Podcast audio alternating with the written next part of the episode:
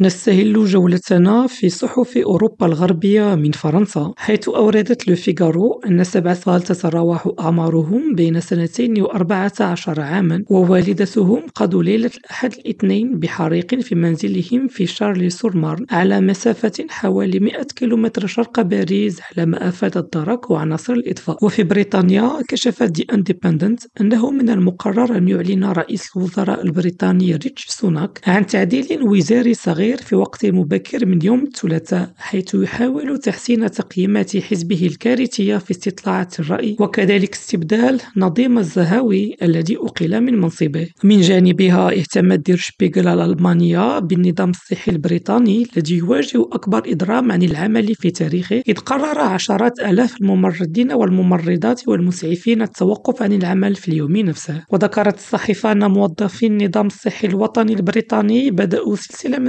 الإضرابات الواسعة في تجنبر في حين تجاوز التضخم نسبة 10% بالمملكة المتحدة. البايس الإسبانية أشارت من جهتها إلى أن أكثر من 3700 شخص قتلوا في جنوب شرق تركيا وفي سوريا المجاورة. إثر زلزال عنيف بلغت قوته 7.8 درجات. تلاه بعد ساعات قليلة زلزال آخر بلغت قوته 7.5 درجات. وشعر بهما سكان غرينلاند والدنمارك فيما يعوق الطقس البارد وحلول الظلام عملية الإنقاذ. يونس قريفة ريم راديو إسطنبول.